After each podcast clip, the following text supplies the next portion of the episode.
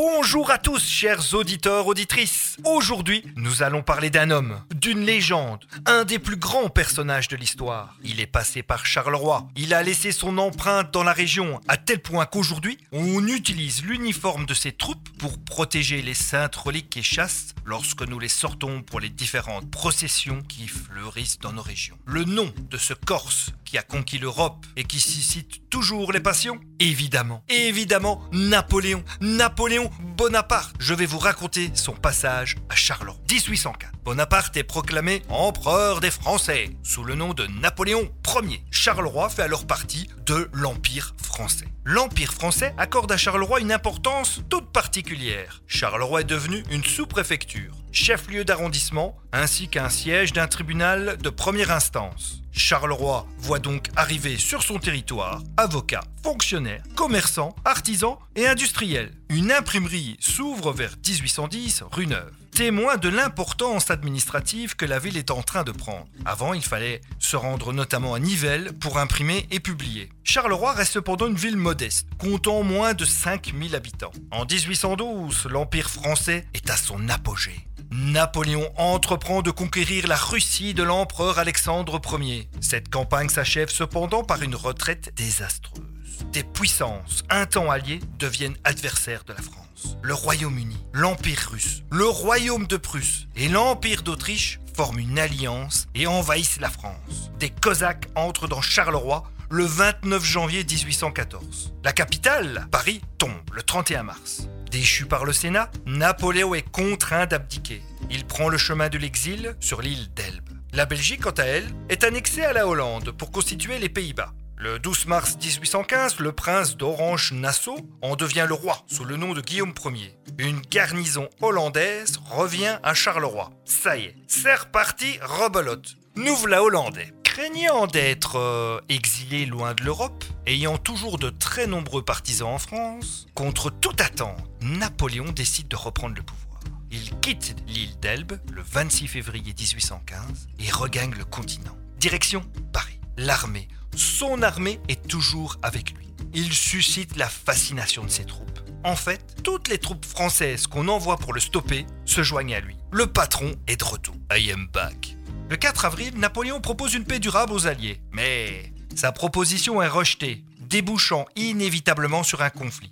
Accrochez-vous, chers auditeurs auditrices, ça va chauffer. Les Alliés positionnent leurs troupes le long des frontières françaises, c'est-à-dire notre territoire. Le général anglais Wellington base son quartier général à Bruxelles. Il dispose de 100 000 combattants. Le général prussien Blücher est quant à lui à Namur. Il est à la tête d'une armée de 120 000 soldats.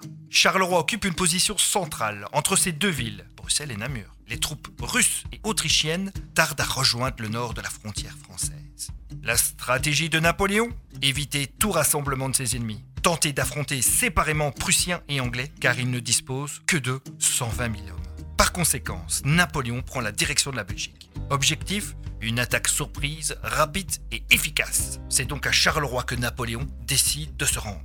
Avec ses troupes, il se dirige donc vers Beaumont et continue sa route pour arriver à Jamiou le 15 juin au petit matin. Pour info, les troupes sont souvent un jour ou deux à l'avance sur l'avancée de l'empereur. Il arrive juste après quoi.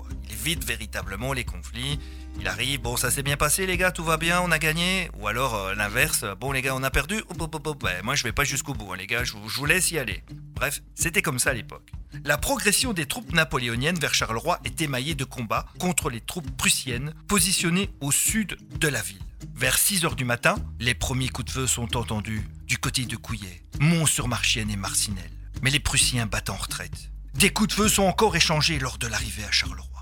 Le pont de Sambre, seule entrée et sortie de la ville vers la France, est barricadé, empêchant l'avancée des Français. L'ouvrage est attaqué, libérant l'accès vers la ville haute. Les troupes ennemies se replient vers Gilly. L'empereur arrive à Marcinelle par la rue de Naline et la rue des Haies. Il subsiste d'ailleurs à Naline, à la limite du territoire marcinellois, une petite rue qui porte le nom de Chemin Napoléon. L'empereur établit son quartier général au Château Puissant, qui devient pour quelques heures le palais impérial mais il ne va pas s'y attarder. Je fais une parenthèse.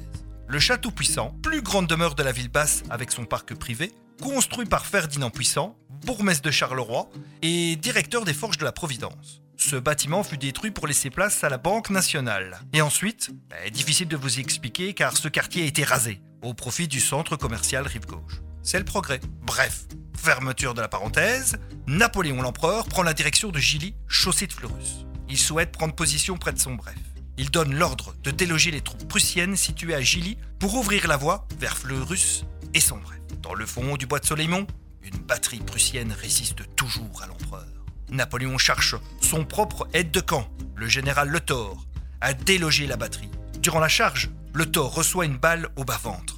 Il recevra les premiers soins à Gilly de la part du docteur Anoto, dont la rue Anoto à Gilly. Mais il mourra dans la demeure d'un notaire du 88 boulevard Thiroux à Charleroi. Les combats font déjà rage et Charleroi se prépare à recevoir des milliers de blessés. Des ambulances sont organisées. Les églises de la ville ainsi que plusieurs autres bâtiments publics et privés sont aménagés pour l'accueil et le soin des blessés et des mourants. Épuisé, tracassé, Napoléon rejoint le château puissant pour y passer la nuit. Des messages y arrivent pour donner des nouvelles du front jusque tard dans la nuit. Le 16 juin, Napoléon quitte le château puissant et prend la direction de Fleurus. À ce moment précis, les amis, en quittant Charleroi, Napoléon croit en la victoire. Et de fait, il gagne à la bataille de Ligny. Et pourtant, 30 000 hommes des hommes de Napoléon sont sous les ordres du maréchal Grouchy. Leur mission S'attaquer aux Prussiens à Wavre. Grouchy, en tant qu'à Waterloo, cela se passe plutôt mal pour l'empereur. On le supplie de se rendre directement à Waterloo. Mais non, Grouchy reste focus sur les Prussiens qu'il poursuit. Conclusion, les Prussiens baladent Grouchy et arrivent en premier lieu à Waterloo pour renforcer les troupes de Wellington. La bataille est perdue pour Napoléon. Il faut savoir que Napoléon avait traité Grouchy d'imbécile devant ses troupes. Alors Grouchy a suivi bêtement les ordres, sachant pertinemment qu'il allait participer à la défaite de l'empereur. Les Prussiens reçoivent l'ordre de se lancer à la poursuite des soldats de Napoléon. Les retardataires ne survivent pas. Durant les combats, des milliers d'hommes sont ramenés vers Charleroi pour y être soignés, mais beaucoup ne survivent pas. Plus de 1300 soldats y sont enterrés, notamment dans une ancienne fosse à charbon située à la Brouche-Terre. À Charleroi, c'est la pagaille, la débandade. La fuite est la seule issue. Pour les troupes françaises, c'est la cohue. La panique est totale. Napoléon repasse par Charleroi vers 5 h du matin ce 19 juin 1815. Charleroi, c'est la route vers la France. La fuite est le salut pour l'armée de l'empereur. Partout débris, carcasses de chariots, morts. Il sait à Charleroi que tout est fini pour lui. Escorté par des officiers, l'empereur déchu prend la direction de Philippeville et ensuite Mariembourg et enfin, la France. Le 20 juin, Napoléon est à Paris. Il abdique pour la seconde fois et se livre aux Anglais le 15 juillet 1815. Il meurt en exil à Sainte-Hélène le 5 mai 1821.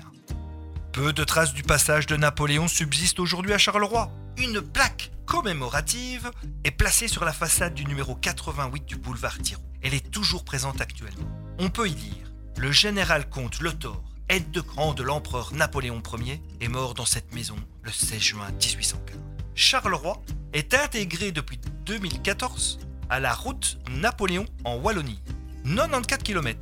Je vous invite à vous rendre sur le site web consacré à la route Napoléon en Wallonie pour plus d'informations. Je vous invite également à vous rendre au cinéma pour assister au film événement Napoléon de Ridley Scott, le réalisateur de Gladiateur entre autres avec Joachim Phoenix. Souvenez le Joker dans le rôle de Napoléon. Mes sources Charleroi Découverte et je remercie pour ces informations précieuses mon ami Armand Petit. Après toutes ces émotions, je vous donne rendez-vous dans 15 jours pour rendez-vous champêtre dans une vallée paisible à l'abbaye d'Aulne. Eh oui, on va se détendre un peu. Oh, nous allons voir qu'à une époque, ce n'était pas si paisible que ça là-bas. Je vous embrasse et soyons fiers de notre région.